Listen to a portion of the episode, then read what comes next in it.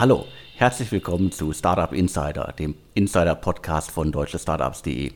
Mein Name ist Alexander Hüsing, ich bin der Chefredakteur und Gründer von deutschestartups.de. Heute spreche ich wieder mit äh, Sven Schmidt, Seriengründer, Internetinvestor, OMR-Podcast-Legende und derzeit im Ruhrgebiet in Essen mit Maschinensucher unterwegs. Hallo Sven. Hallo Alex. So, bevor wir loslegen, wir haben wieder einen äh, Werbekunden. Vielen Dank dafür an Limango. Ja, und hier die Werbebotschaft. Also, wer Limango noch nicht kennt, das ist ein äh, Online-Shop für Familien, der gehört zur Otto Group. Äh, Im Grunde ein äh, Shopping-Club. Da gibt es alles von der Babyausstattung, Kinderkleidung, äh, Schuhe, Damen- und Herrenmode, aber auch Outdoor- und Home- und Living-Artikel. Also alles, was Familien so übers Jahr brauchen. Das Besondere dabei, bei Limango gibt es äh, Verkaufsaktionen. Also alle drei, vier Tage gibt es ein paar neue Aktionen. Äh, bekannte Marken immer darunter. Ich sage jetzt mal so Puma, äh, Maxi Cosi oder Steif. Die werden alle Eltern kennen. Und äh, Limango verspricht immer bis zu 70 Prozent. Also man kann da Geld sparen, sollte sich jeder mal angucken. Deren Pitch äh, ist unter anderem, äh, äh warum sie hier mitmachen. Sie hoffen, dass da draußen viele Eltern unter den Hörern sind. Und äh, alle, die Limango kennenlernen wollen, äh, sollen jetzt auf limango.de gehen und äh, damit das alles noch viel spannender ist, äh, gibt es einen Gutscheincode. Mit dem Gutscheincode DS15 kann jeder Neukunde 15 Euro sparen. Und jetzt gibt es die große Ausnahme.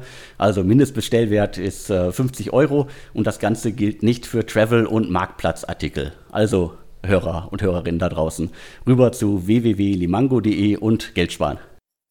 Ja, und ich kann nur sagen, äh, bei mir trifft das ja zu ähm, junge Familie, kleine Kinder. Ähm, wir sind Kunde bei Limango und das sage ich jetzt unabhängig davon, ähm, dass Limango hier die Folge sponsort. Wir sind sehr zufrieden, ähm, gute Preise, guter Service. Also daher von mir gibt es eine Empfehlung. Ja, ich werde es mir auch mal anschauen und jetzt legen wir direkt los mit den spannenden Themen. Ja, letzten Donnerstag. Exklusiv vermeldet vom Manager Magazin. Oliver Samba, beziehungsweise die Sambas, würden prüfen, Rocket Internet von der Börse zu nehmen. Ja, das war natürlich äh, eine Nachricht, die auch erstmal die Börse bewegt hat. Der Aktienkurs von Rocket ist von 24,5 Euro auf 26,5 Euro gestiegen. Ich glaube, am Freitag wieder leicht auf 25,5 Euro zurückgegangen. Aber da hat man gesehen, ähm, die Nachricht ähm, vom Management Magazin hat Wirkung gezeigt. Bevor wir das jetzt analysieren, kurz noch ein Hinweis. Rocket Internet ist Mehrheitsaktionär von ähm, Deutsche Startups. Aber Alex, zwei Dinge. Ähm, Im Guten, ich glaube, du genießt volle redaktionelle Freiheit. Zumindest dieser Podcast kann ich nur sagen, da gab es noch nie Einflussnahme. Also daher ein ganz großes Lob. Und das Zweite, wir würden uns natürlich auch wünschen, dass wir bei solchen äh, Gesprächen, wenn Oliver Samba mit seinen Brüdern sowas bespricht, dabei wären als Mehrheitsbeteiligung. Das sind wir eigentlich auch nicht. Ja, korrekt, Alex? Genau, das ist alles korrekt. Also wir genießen da komplette Freiheit. Noch niemals hat irgendjemand versucht, aus dem Hause Rocket Internet äh, Einfluss auf die Inhalte von deutsche Startups.de zu nehmen. Jetzt letztendlich die Frage, äh, was sagen unsere Quellen? Ja, kommt es da wirklich zu einem Rückzug von der Börse? Ähm, es heißt, äh, die Quellen sagen ja, das würde man prüfen. Ähm, und ja, es wäre sinnvoller, Rocket von der Börse zu nehmen, aber noch sei keine Entscheidung gefallen. Ähm, ich persönlich kann dem Letzteren nur zustimmen. Ich glaube, Rocket im Jahre 2019 hat nichts an der Börse verloren. Für mich gleicht Rocket immer mehr dem Family Office von Oliver Samba. Ähm, da wird irgendwie in Risikokapital investiert, da wird irgendwie teilweise nach Hörensagen in in öffentlich notierte Tech-Firmen investiert, da wird irgendwie in Venture Debt investiert und seit neuestem ähm, wird da auch investiert in Immobilien. Vielleicht kurz der Schwenk dahin. Alex, du kannst hier den Namen der Immobilieneinheit enthüllen. Genau, es wurde ja, glaube ich, auch auf der Hauptversammlung schon darüber gesprochen, dass äh, Rocket Internet in Immobilien investieren äh, will. Das Ganze äh, hat zwar, glaube ich, ein paar Leser gefunden, es gab ein paar Nachrichten darüber. Aber so richtig Details hatte noch keiner und vor allen Dingen, wie groß und wie wichtig die das auch aufziehen. Das ist mir jetzt auch erst klar geworden, als wir erfahren haben, dass das Ganze Global äh, Realty Capital heißen wird. Und äh, man findet sogar schon Stellenanzeigen. Da wird halt nicht weniger als mal ein Investment Manager Associate gesucht. Und das Ganze ist beschrieben als äh, neuer Fonds, der sich auf äh, Real Estate, äh, also Immobilieninvestments ähm, fokussiert. Damit tut es Oliver Samba ähm, als Rocket-CEO seinem Bruder Alexander nach, der das im Rahmen sozusagen der Family Office-Tätigkeiten schon länger sehr, sehr erfolgreich aus München heraus tut. Nach Hörensagen investieren die Sambas sehr viel Geld in Immobilien in Berlin und auch in München. Aber zurück zur Frage. Obwohl Rocket meines Erachtens inhaltlich nicht mehr an die Börse gehört, ist es so, dass ich persönlich glaube, es wird kurzfristig kein Angebot der Sambas geben, die äh, sozusagen Aktionäre in Anführungsstrichen zu überzeugen, äh, das anzunehmen, also einen Aufpreis zu zahlen. Mal solche Aufschläge so immer 40, manchmal 30 Prozent gegenüber dem Kurs, der nicht beeinflusst worden ist. Das wäre in diesem Fall 24,50. Wenn man da 30 Prozent drauflegt, das sind 7,50 Euro, dann wären wir bei 32 Euro. Es gibt 150 Millionen Aktien.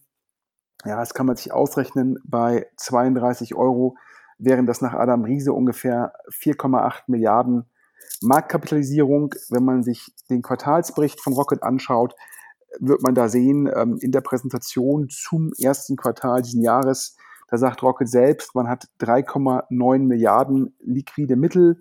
Das ist 3,1 Milliarden Cash. Das sind 500 Millionen Euro Anteile an börsennotierten Firmen und es sind 300 Millionen Darlehen, die man Portfoliofirmen gewährleistet hat. Also 3,9 Milliarden fassen die da als liquide Mittel auf. Auf der Passivseite der Bilanz kann man sehen 4 Milliarden Eigenkapital. So, jetzt habe ich gerade diesen Bogen gespannt und jetzt kommen wir zu der Kernaussage nach meiner Einschätzung wenn man sagt, aha, 3,9 bis 4,0 bis 4,0 Milliarden ist sozusagen der, aktuell der innere Wert von Rocket, warum sollte Olli Samba also dementsprechend für die Aktien, die ihm und seinen Bruder noch nicht gehören, aktuell gehören ihnen 44 Prozent, warum sollte er sozusagen für die 56 Prozent eine Bewertung von 4,8 Milliarden zahlen? Ähm, da zum einen scheint er da direkt kein Geld zu verdienen ja, und dann muss er auch noch den Upside realisieren, damit sich das Ganze überhaupt lohnt. Das heißt, es gibt meines Erachtens natürlich die eine Frage im Markt, sind sozusagen die, die Assets von Rocket mehr wert, als die Präsentation es hergeben mag.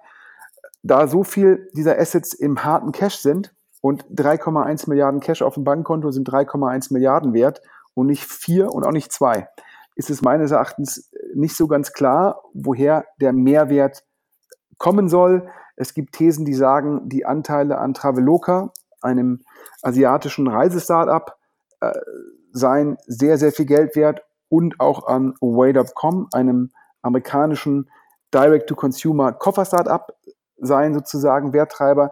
Vielleicht sind diese Werttreiber noch nicht voll reflektiert in der Quartalspräsentation, These 1, These 2. Ähm, Oliver Samba sagt, ähm, die Management Company vom Global Founders Capital, also GFC. Wir haben jetzt gehört, die Immobiliengeschichte heißt GRC, aber das klassische Venture-Geschäft heißt GFC. Ähm, diese Management Company wird ja zukünftig an, von Erlösbeteiligung profitieren, vom sogenannten Carry, sozusagen auf das Geld, was die externen Investoren, die Limited Partners, die nicht Rocket heißen, dort investiert haben. Das heißt, diese Management Company hat halt auch einen Wert. Dieser Wert ist bisher nicht reflektiert in der Bilanz im Quartalsabschluss. Ja, das kann ähm, Punkt 2 ähm, sein.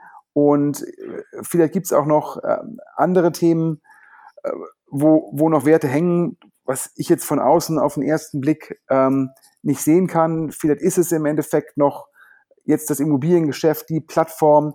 Ähm, wie dem auch sei, ich glaube, um wieder auf die Frage zurückzukommen, wie wahrscheinlich ist ein Rückzug von der Börse? Auch wenn es inhaltlich Sinn machen würde, glaube ich, Oliver Samba, für Oliver Samba ist das aktuell beim Aktienkurs kein Werttreiber, wenn er eine Prämie zahlen muss. Ich glaube also, Oliver Samba wird erstmal weiter Aktien zurückkaufen. Die kann er zum jeweilig aktuellen Kurs kaufen. Das heißt, wenn er Anteile für 25, 26 Euro zurückkaufen kann, das lohnt sich und damit kommt es zu einer negativen Verwässerung. Ich gebe mal kurz ein Beispiel. Aktuell haben die Sambas ungefähr 66 Millionen Stücke von 115. Wenn jetzt Rocket Internet 15 Millionen Anteile, also 10 Prozent selbst erwirbt, hätten die Sambas 66 Millionen Stücke von 135 Millionen Stücken, dann nähren sie sich schon über die negative Verwässerung den knappen 50 Prozent. Daher, platt gesagt, meine These, erst werden wir weitere Aktienrückkäufe sehen. Und wenn es dann noch kaum Anteile geben, zum, zu, kaufen, zu kaufen geben mag, ähm, am sozusagen ähm, direkt aufgrund vielleicht mangelnder Liquidität, dann mag ein Oliver Samba vielleicht sagen, jetzt macht er ein Angebot für die restlichen Stücke. Ähm, das halte ich jetzt aber kurzfristig für nicht wahrscheinlich. Es gibt ja noch ein paar Großinvestoren, sowas wie United Internet. Äh, mit denen äh, hat äh, Oliver ja schon ganz, ganz viele Geschäfte gemacht. Vielleicht kann er sich mit denen auch hinter den Kulissen einigen. Aber ansonsten glaube ich, kann ich das nachvollziehen, dass es halt relativ schwierig wird und wenig Sinn macht, dass er jetzt auf einen Schlag alles zurückkaufen wird. Man muss wissen, dass die Sambas mit Herrn Dommermuth, dem, dem Gründer von United Internet, eng verbandelt sind, scheinbar auch zusammen Immobiliengeschäfte betreiben. Ähm, ich kann mir nicht vorstellen, äh, dass aktueller Dormamut zu dem Kurs verkaufen würde. Ich glaube, United Internet hatte einen wesentlich höheren Einstand und äh, ich kann mir auch nicht vorstellen, dass Oliver Samba ihn dann irgendwie versuchen würde, zu, in Anführungsstrichen zu zwingen, die Anteile zu verkaufen. Das heißt, ich glaube, wir sehen kurzfristig keinen Rückzug von der Börse und ähm, sondern sehen erstmal weiter Rückkäufe, die ja auch schon stattgefunden haben. Äh, lass uns noch mal kurz auf das Immobiliengeschäft äh, eingehen. Also es, es, gab, glaube ich, vor ein paar Jahren schon mal bei äh, Digital Kompakt äh, von äh, Joel Kaczmarek einen großen Artikel über die Immobiliendeals der Sambas. Ich glaube, er hat irgendwie mal zusammengerechnet, dass die damals schon, das ist schon ein paar Jahre her, äh, so um die eine Milliarde Euro in Immobilien investiert haben. Und es gab ja auch ein paar Fälle, die, äh, die bekannter sind. Zum Beispiel haben sie ja auch das ähm, na, äh, denkmalgeschützte Ulsteinhaus in Tempelhof äh, gekauft. Da wurde, glaube ich, auch Alexander Samba schon mehrmals gesehen, dass er da durchgegangen ist und äh, den, den Mietern Tipps gegeben hat in, in Richtung Rettungswege, Fluchtwege und so weiter. Und ich glaube, es ist auch schon eine Weile her, die haben das Künstlerareal Uferhallen in Wedding, äh, im Wedding hier in Berlin gekauft, äh, mit einer Investorengruppe zusammen. Und da muss man nur mal googeln, also äh, wie, äh, wie schlecht das ist äh, in diesem Immobilienmarkt in Berlin, der sowieso schon hart umkämpft ist, wo irgendwie jeder, jeder Kauf für große Schlagzeilen sorgt. Also da gibt es halt sehr, sehr viele negative Presse Richtung Samwas und das wird dann auch alles auf Rocket Internet zurückfallen, wenn sie jetzt halt im großen Stil über ihren neuen Immobilienfonds halt investieren. Na, ich glaube, da muss man jetzt mal fair bleiben und halt sagen, die Berliner Immobiliendiskussion, die ist natürlich erstmal per se unabhängig von den Sambas. Ähm, ich glaube, Alexander Samba hat ja schon sehr früh das Familienvermögen der Sambas in Immobilien investiert. Ähm, ich glaube, da hat er den Markt sehr gut erkannt, hat das Ganze wohl auch operativ exzellent umgesetzt, hat ja auch die ganzen PropTech-Investments teilweise aus Picos heraus gemacht. Ähm, da hat sich wieder gezeigt, dass sicherlich Alexander Samba ja, hochbegabt und äh, brillant ist.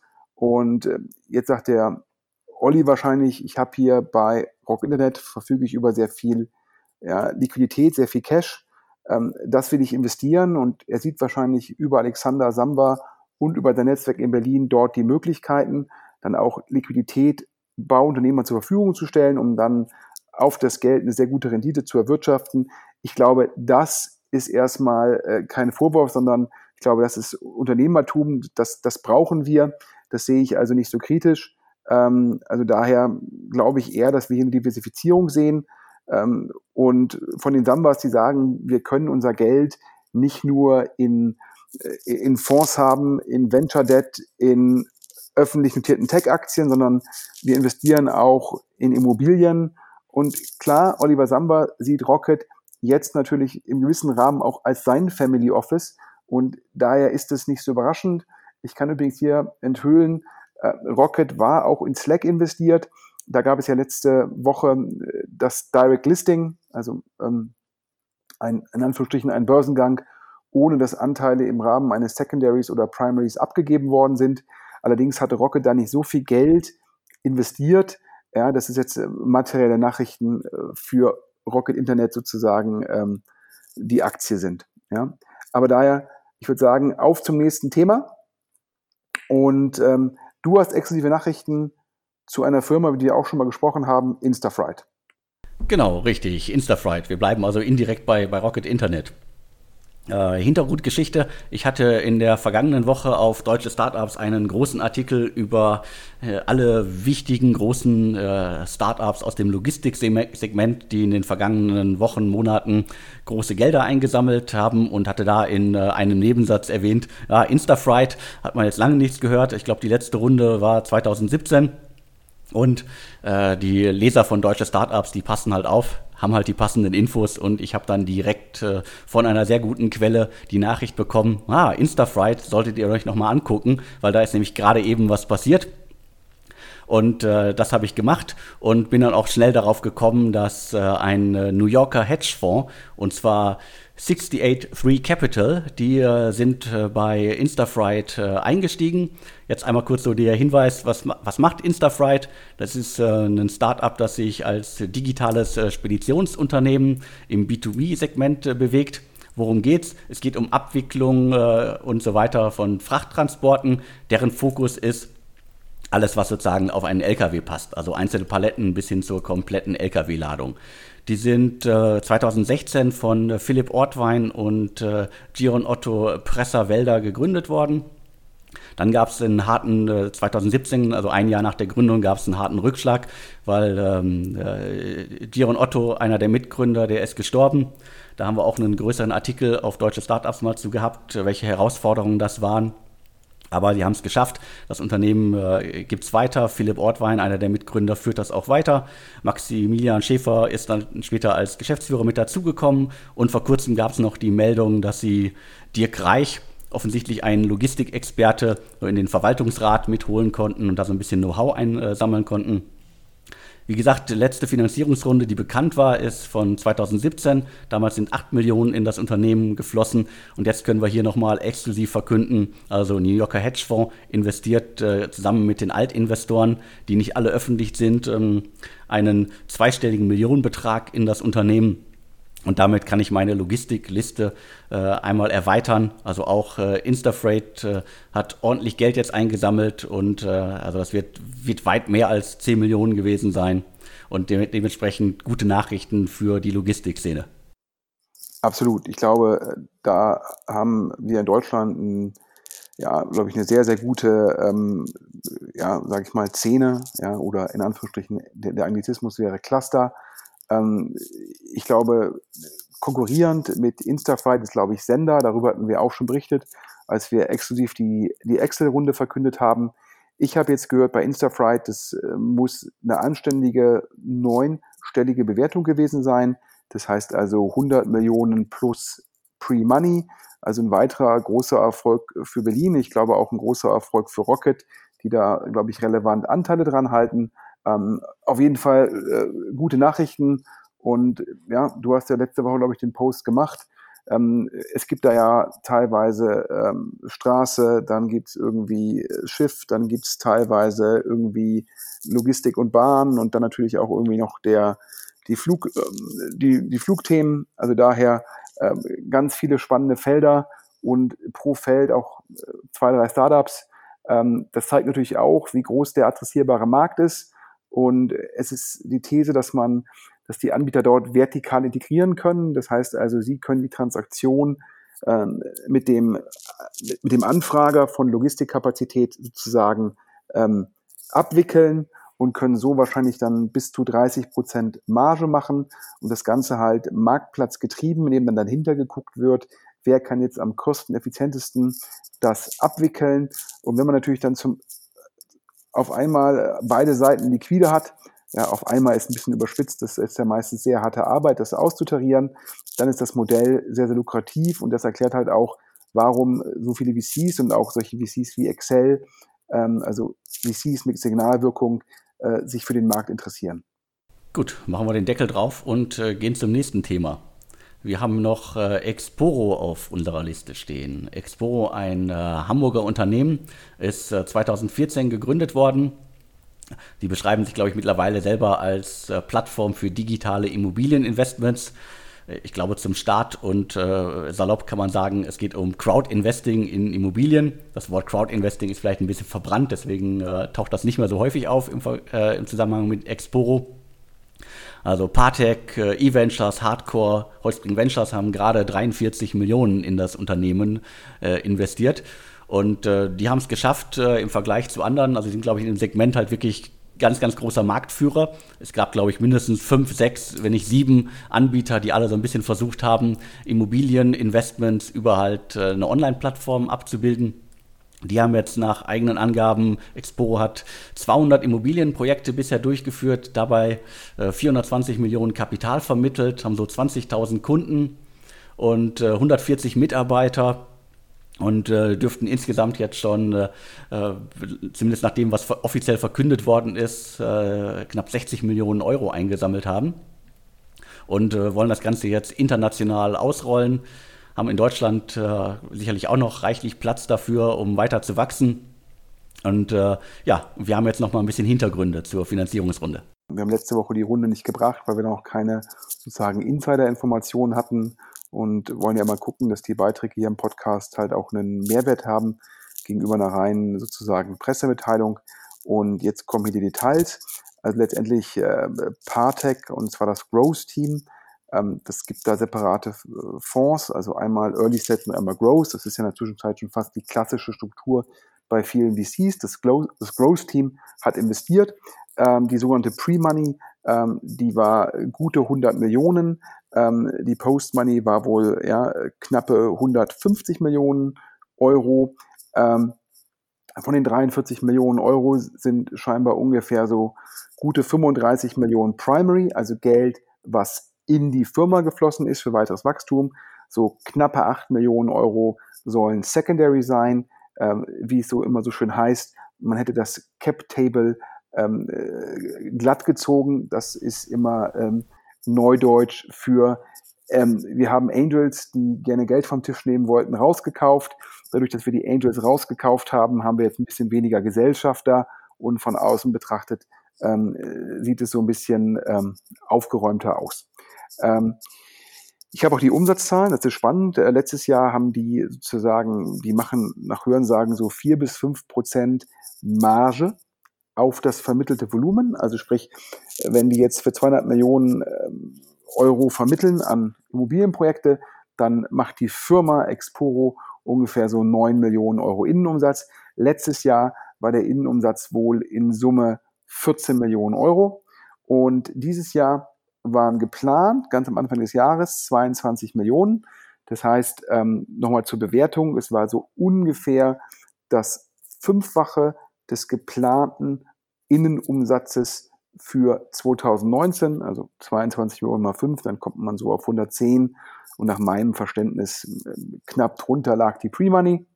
Und die guten Nachrichten, die man jetzt sozusagen ähm, aus der Firma hört, dass äh, man wohl die Planzahlen im Endeffekt übertreffen wird und zwar nicht nur ein bisschen, sondern relevant. Ähm, angeblich heißt es, käme man potenziell auf 28 Millionen. Das wäre also eine Verdopplung des Umsatzes vom letzten Jahr und würde auch bedeuten, dass Partec in Anführungsstrichen nur das Vierfache vom Umsatz gezahlt hätte. Also der Deal ist für Partec ähm, in den letzten Monaten halt vorteilhafter geworden. Ähm, dementsprechend für Partec schon mal gute Nachrichten, natürlich auch für alle anderen Leute ähm, im Cap Table. Du hast ja eben schon gesagt, was machen die eigentlich? Die haben letztendlich angefangen ähm, als, ich sag mal, Crowdfunding oder Marktplatz für Mezzaninfinanzierung ähm, meines Erachtens ähm, ein komplexes Produkt. Was ist es? Ähm, du bist Bauunternehmer, Alex. Äh, du brauchst insgesamt ähm, 10 Millionen Euro. Ähm, die Bank sagt, ich gebe dir irgendwie äh, 6 Millionen Euro Fremdkapital. Ähm, du sagst selbst, ich gebe eine Million Eigenkapital rein, dann fehlen noch drei Millionen Euro. Diese drei Millionen Euro, die liegen hinter dem Fremdkapital der Bank die sind also unsicherer, weil die Bank zuerst Zugriff hat. aber sie liegen vor dem Eigenkapital. Ähm, aber sie haben halt keine, partizipieren nicht am Upside. Das tut nur das Eigenkapital. Das heißt, die Mezzaninfinanzierung ist halt ähm, ein Darlehen zu einem höheren Zinssatz als das Fremdkapital der Bank, weil es dahinter liegt. Wenn die Bank vielleicht aktuell von so einem Bauunternehmer zwei Prozent haben will, gibt es vielleicht sechs Prozent Mezzaninfinanzierung. Ich persönlich, ähm, dieses Produkt, das gibt es natürlich schon lange, wird auch von Banken oder von speziellen Fonds angeboten, die das dann einschätzen können. Ich persönlich fand das Produkt oder finde das Produkt für den Privatanleger sehr komplex, weil man eigentlich nur von außen auf Basis von solchen Informationen kann man kaum beurteilen, was ist das echte Risiko. Ja, und wenn man das Risiko nicht mega gut beurteilen kann, weiß man auch nicht, ob die 6% Zinsen angemessen sind oder nicht. Ja, ich glaube, das Gegenargument von Exporo wäre, ja, niemand sollte das ganze Geld nur in ein Projekt investieren, sondern man muss halt gucken, dass man sein Geld über die Plattform hinweg streut, also auf mehrere Projekte. Und ähm, dann, wenn man, sagen wir mal, in 50 Projekte investiert hat, dann ist es auch zum Schluss, wenn dann davon äh, eins ausfällt, ist die Rendite immer noch besser, als wenn man das Geld auf der Bank investiert hätte. Ähm, mein Gegenargument da wäre, wir, wir profitieren aktuell weiterhin von einer unglaublichen Baukonjunktur, von niedrigen Zinsen ähm, und von steigenden Immobilienpreisen. Falls das Letztere mal drehen sollte, sind natürlich die, Mezzanin-Geschichten sehr stark gefährdet. Das heißt, ich persönlich glaube, es ist nicht eine Frage, ob ein Projekt ausfällt, sondern ich glaube eher, es ist die Frage, was passiert, wenn sozusagen die Makroeffekte sich ändern. Das heißt, ich glaube, entweder fällt letztendlich fast kein Projekt aus oder es fallen viele auf. Und wenn die, wenn viele ausfallen, dann reichen auch die sechs Prozent nicht mehr, um das zu kompensieren. Aber es scheint bisher noch kein einziges Projekt ausgefallen zu sein. Dementsprechend bin ich vielleicht auch einfach nur zu skeptisch. Ähm, unabhängig davon ähm, erweitert Expo aktuell das Geschäftsmodell und macht halt auch im Endeffekt jetzt, ich sag mal, das, was ein geschlossener Immobilienfonds äh, teilweise ist oder war, das machen die jetzt ineffizient. Das heißt, die kaufen Immobilien, finanzieren die zwischen und dann können Anleger sich an den Immobilien beteiligen und haben dann den Vorteil, dass sie am etwaigen Wertzuwachs partizipieren, sprich, sie haben das Upside des Eigenkapitals ähm, und äh, sie haben wohl komparativ wesentlich geringere Kosten als ein geschlossener Immobilienfonds. Ich habe ja eben von vier bis fünf Prozent gesprochen ähm, und ein Immobilienfonds hat, hat angeblich bis zu 15 Prozent Kosten. Das heißt, da wäre ein großer Kostenvorteil und man will die Anteile auf Projektebene auch handelbar machen. Da bin ich mal gespannt, ob die Liquidität ausreicht. Aber ähm, also sprich, ob man wirklich Anteile handelbar machen kann, das kann man natürlich theoretisch machen, aber praktisch braucht es ja für Handelbarkeit Liquidität, Angebot und Nachfrage. Und da bin ich mir nicht ganz so sicher. Auf jeden Fall, das ist die Erweiterung. Das Modell finde ich auf jeden Fall sinnvoll, weil es mh, hm, meines Erachtens sehr ineffiziente Strukturen angreift. Und zwar auch Strukturen, die aktuell schon an den Endkonsumenten gerichtet sind. Das heißt, da wird ein Produkt, was aktuell schon im Markt platziert ist, wird für Endkonsumenten besser gemacht. Ja, bei der Mezzaninfinanzierung ist es primär aktuell ein Produkt, das eigentlich im B2B-Markt ist. Und ob das so geeignet ist für den B2C-Markt, darüber kann man meines Erachtens kontrovers diskutieren. Aber den neuen Plan von Exporo, den kann ich sehr gut verstehen. Und da haben die jetzt scheinbar sehr viel Kompetenz aufgebaut. Man muss ja auch gucken, wie kriege ich im Endeffekt genügend Dealflow, also genügend Immobilien angeboten, wie selektiere ich die Immobilien, wie finanziere ich diese zwischen. Und dieser Zwang zur Zwischenfinanzierung, das finde ich ganz gut, nämlich das verhindert adverse Selektion. Man könnte ja denken, dass Exporo einfach mal Immobilien auf die Plattform schiebt. Ähm, aber nein, da Exporo ja erstmal die Immobilie ankaufen muss und dann muss sie sie refinanzieren lassen von den Anlegern, hat also Exporo schon den Anreiz, dass die Wahrscheinlichkeit für die Refinanzierung extrem hoch ist, dass also die Immobilie attraktiv ist, weil, sonst, weil ansonsten das Risiko wäre, dass Exporo zum Schluss zu viele eigene Immobilien, und zwar schlechte Immobilien, selbst auf der Bilanz hat. Also daher die, das neue Produkt finde ich klasse, das alte Produkt nicht ganz so meins. Da kennen ja auch viele Leute meine Meinung zum Thema ähm, Crowdfunding und Einschätzen von, von Risiken. Da, da, das glaube ich, da sollte man den Konsumenten teilweise schützen. Hier für die Marketeers unter den Hörern, ähm, ja, also Exporo zahlt angeblich aktuell so 600 Euro ähm, für einen Anleger, hat scheinbar auch schon ähm, 15.000, 18.000 Anleger aktive, ja, und die investieren wohl relativ mit hoher Frequenz, ja, 2.000, 3.000 Euro und das äh, wohl scheinbar fünf, sechs Mal pro Jahr. Und wenn das sozusagen stimmt, dann hat natürlich Exporo sehr, sehr viele Berührungspunkte mit dem Kunden und darüber hatten wir ja auch schon öfter mal gesprochen. Ähm, ich hier im, ich hier im DS-Podcast, aber auch im OMR-Podcast, dass das natürlich in einer GAFA-dominierten Welt ähm, sehr spannend ist, wenn man die Berührungspunkte hat. Also daher würde ich All-In sagen, glaube ich, Exporo auf einem guten Weg, sieht man am Wachstum des Innenumsatzes, super Runde, das Geld erlaubt es ihnen im Ausland zu wachsen, erlaubt ihnen vielleicht auch ein, zwei Übernahmen in Deutschland, wenn es denn sinnvoll ist. Und ähm, das neue Produkt, das finde ich irgendwie spannend. Und äh, nach Hörensagen, das äh, wird hier alle äh, Krypto-Freunde den Hörern freuen. Ich bin da ja weiterhin äh, sehr skeptisch. Ähm, scheinbar sozusagen äh, guckt Exporo auch, wie man die Blockchain sozusagen ja, ähm, einsetzen kann, um diese Handelbarkeit der Anteile effizienter zu gestalten. Äh, gucken wir mal, ob das zum Schluss ähm, auch einen Werttreiber darstellen kann. Da bin ich skeptisch, aber vielleicht macht das Ganze effizienter. Und naja, großen Glückwunsch an Hamburg ähm, und ja, wieder irgendwie 43 Millionen Unde, diesmal französisches Geld nach Deutschland. Ähm, ich würde sagen, Alex, das hast du ja, das ist ja das Bild, was du so schön gemalt hast vom goldenen Herbst, aus dem wurde der goldene Winter, der goldene Frühling. Und wenn ich aktuell so auf die Temperaturen gucke, würde ich sagen, wir sind schon sehr, sehr gut im goldenen Sommer angekommen. Äh, definitiv. Aber ich muss jetzt einfach noch klarstellen, äh, falls es jemand falsch verstanden hat, nein, ich plane gerade kein Immobilieninvestment äh, und ich brauche keine 10 Millionen. Äh, ja, ja, das war jetzt nur, äh, das war jetzt nur ein Beispiel. Wäre der Alex Bauunternehmer und würde im Endeffekt ein Projekt angeben, wo er insgesamt für Grundstück, Bauleistungen und so weiter und so fort 10 Millionen bräuchte. Daran habe ich eine Struktur gemacht. Der Alexander bleibt, da können sich alle Hörer freuen, Chefredakteur von Deutsche Startups. So, und jetzt machen wir nochmal eine kleine Werbepause. Nochmal der schöne Hinweis auf äh, unseren Sponsor Limango. Also Eltern da draußen, die sollten Limango kennen. Äh, geht rüber auf äh, www.limango.de und äh, nutzt den 15-Euro-Gutschein, den ihr alle Podcast-Hörerinnen und Hörer bekommen können. Der lautet DS15. Und jetzt nochmal der ganz wichtige Hinweis, das gilt ab 50 Euro Bestellwert und nicht gültig für Travel- und Marktplatzartikel.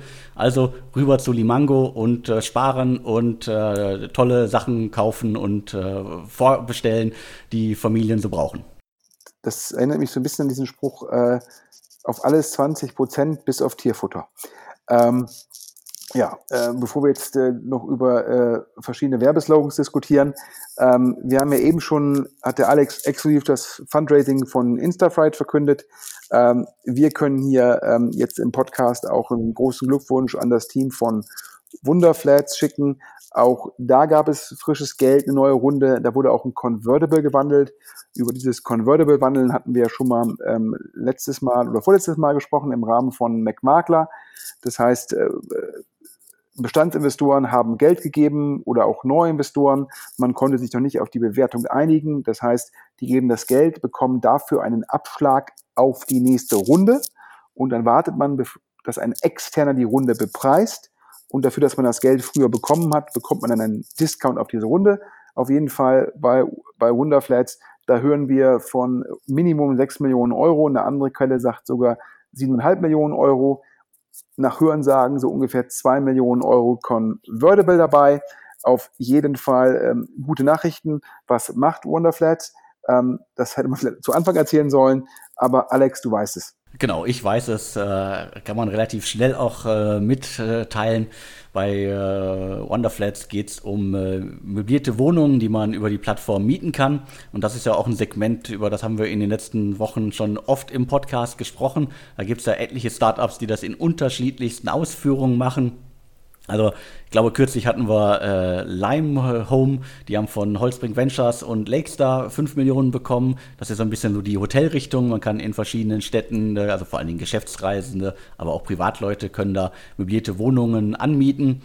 Dann gibt es auch noch ähm, Homelike. Die haben auch schon ordentlich Kohle bekommen. Kölner Startup, äh, die positionieren sich als äh, Marktplatz für Business Apartments. Da ist unter anderem äh, Spark Capital, Cherry Ventures drin und so weiter. Also der, der Markt für möblierte Wohnungen, der boomt. Da gibt es etliche Startups, die mittlerweile in den unterschiedlichsten Ausprägungen unterwegs sind und da ordentliche Millionenbeträge eingesammelt haben. Und Wunderflats war, glaube ich, bisschen still zuletzt. Also habe ich nicht viel mitbekommen, was sie so gemacht haben. Ich kann mich zumindest erinnern, dass auch die Flaconi-Gründer schon äh, investiert hatten und ein paar andere Business Angel. Das war aber alles die Seed-Finanzierung. Das war eine sechsstellige Summe, die da reingeflossen ist, äh, ist schon eine Weile her. Und äh, die waren, glaube ich, auch beim Microsoft äh, Ventures Accelerator an Bord, sind 2014 äh, gegründet worden und wie gesagt im Segment für möblierte Wohnungen unterwegs.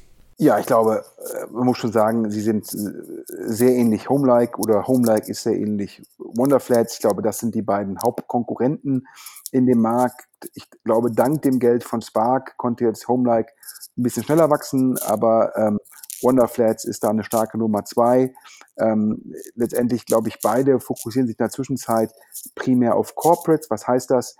Ähm, wenn zum Beispiel eine Anwaltskanzlei ähm, äh, Rechtsanwälte zwischen Standorten sozusagen hin und her schickt, sagen wir mal, der Anwalt aus Düsseldorf muss mal für drei Monate nach Frankfurt, äh, dann buchen solche Anwaltskanzleien über die Plattformen eine mobile Wohnung für drei Monate. Was ist das Spannende daran? wenn man äh, sozusagen einmal einen solchen Kunden gewonnen hat, denn dann kommt es halt zu Repeat Business. Denn dann bucht halt diese Kanzlei oder diese Beratung oder auch dieser Konzern immer wieder möblierte Wohnungen über die Plattform. Das heißt, man muss den Kunden nicht immer wieder neu über Google akquirieren, sondern er hat halt Bestandsgeschäft mit den großen Firmenkunden. Das ist attraktiver, als wenn man jetzt, sagen wir mal, äh, einen Privatkunden, der jetzt mal sagt, ich will jetzt mal für vier Monate in Berlin leben und ich suche eine möblierte Wohnung, weil der hat meistens kein Repeat-Business und man hat dennoch im Endeffekt äh, den gleichen Aufwand, ihn zu akquirieren oder fast den gleichen Aufwand und auch den gleichen Aufwand, ihn dann zu betreuen.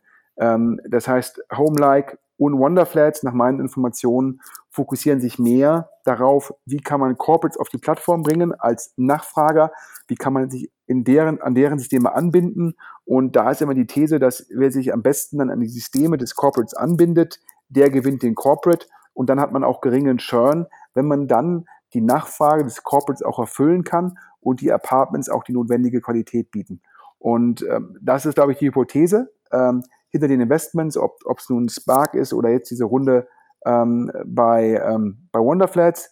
Ähm, auf der anderen Seite sage ich auch immer, wow, wow, wow, das muss auch klappen mit der Anbindung, denn zum Schluss tritt man vielleicht auch, wenn dann Airbnb immer sagt, wir machen jetzt auch Langzeitmieten noch ein bisschen stärker in den Vordergrund, dann ist natürlich auch Airbnb ein direkter Konkurrent, der auf keinen Fall zu unterschätzen ist, weil er letztendlich in dem Segment dann ein horizontaler Anbieter ist und oftmals für Konsumenten überhaupt keine Kundenakquisitionskosten mehr hat, denn die kennen die Marke Airbnb und gehen direkt auf die Webseite.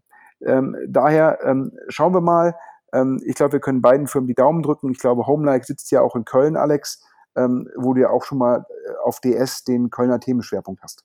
Genau, wir haben ja auch äh, die Hälfte des Teams äh, sitzt ja, Gründerteams sitzt ja auch in Köln und äh, dementsprechend haben wir eine enge Verbundenheit äh, mit dem Standort Köln. Nächstes Thema, ähm, wir erlauben uns jetzt sozusagen einmal ein bisschen People News, ähm, damit sozusagen ähm, der, der normale Hörer auch mal mitbekommt, wie sozusagen die, äh, die Größen der deutschen Tech-Szene so feiern. Ähm, es ist zwei Wochen zu spät. Mit zwei Wochen Verspätung jetzt herzlichen Glückwunsch zum 50. Geburtstag von Dirk Ströer, äh, einer der Macher hinter der Ströer AG. Ähm, Außenwerbung, äh, dann temporär mal viele Tech-Investments oder nicht Investments, viele Tech-Übernahmen, jetzt äh, wiederum primär Direct Marketing. Wer den OMR-Podcast hört, weiß, dass ich damals die Tech-Strategie und den Aktienkurs nicht ganz nachvollziehen könnte, konnte und weiterhin nicht kann, aber für Dirk Ströer natürlich ein Riesenerfolg. Und besagter Dirk Ströer. Alex, ich glaube, du kennst ihn auch. Genau, ich kenne ihn auch, äh, klar, irgendwie äh, schon von Orange Media Zeiten an, ist ja glaube ich heute Ströer Digital Media, bis hin zu den ganzen Media Ventures Sachen, die er selber gemacht hat, übernommen hat und dann die ganzen äh, Media Investments. Es passiert ja auch immer noch was. Ich glaube, so das letzte, was er zumindest offiziell gemacht hat mit äh, Media Ventures, war ein Investment in äh, Smart Sleep. Die sind aus der Hülle der Löwen, da hatten Maschmeyer und Dümmel investiert, die verkaufen so äh, äh, kleine äh, Pillchen, um besser schlafen zu können. Das heißt, äh, Media Ventures ist immer noch mal wieder ein Thema in der Startup-Szene und ja, auch von mir noch mal nachträglich herzlichen Glückwunsch. Und wie und mit wem hat Dirk Ströer seinen 50. gefeiert?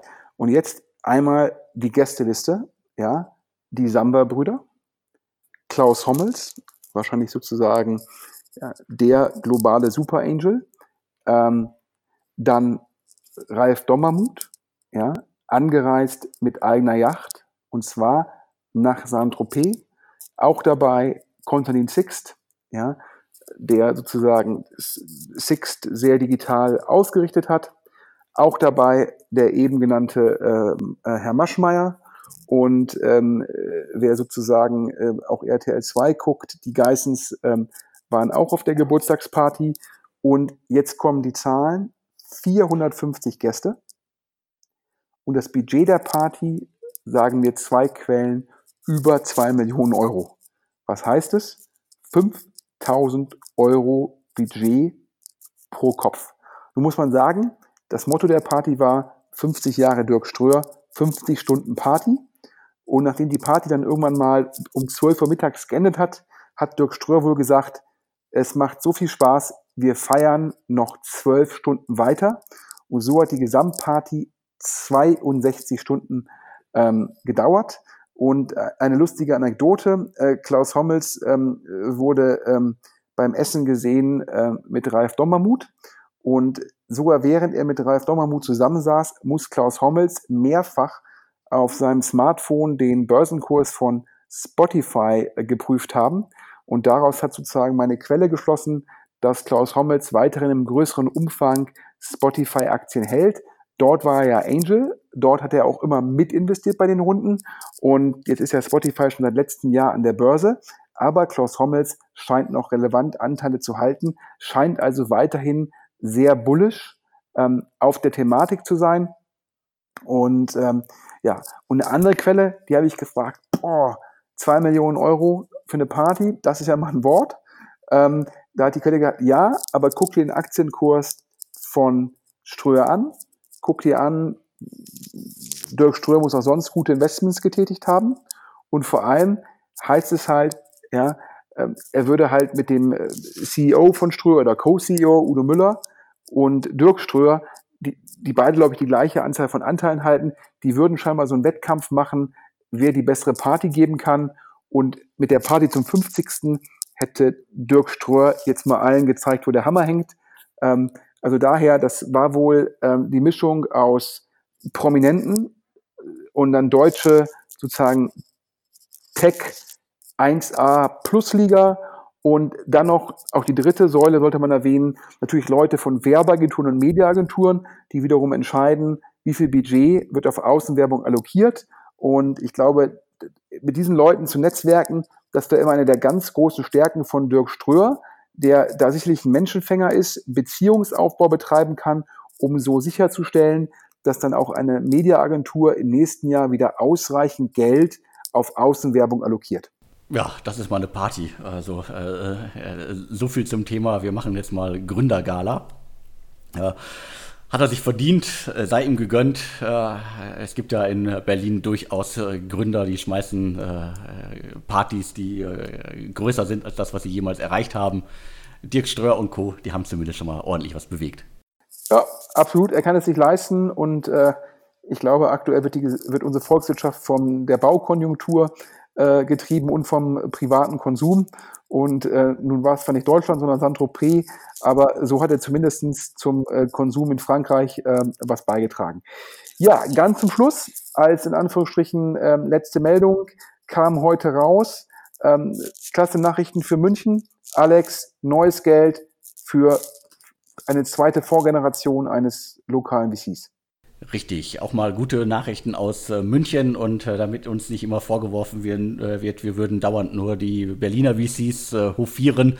42 äh, Cap aus äh, München, das sind die beiden E-Circle-Gründer. Die machen das schon eine ganze Weile.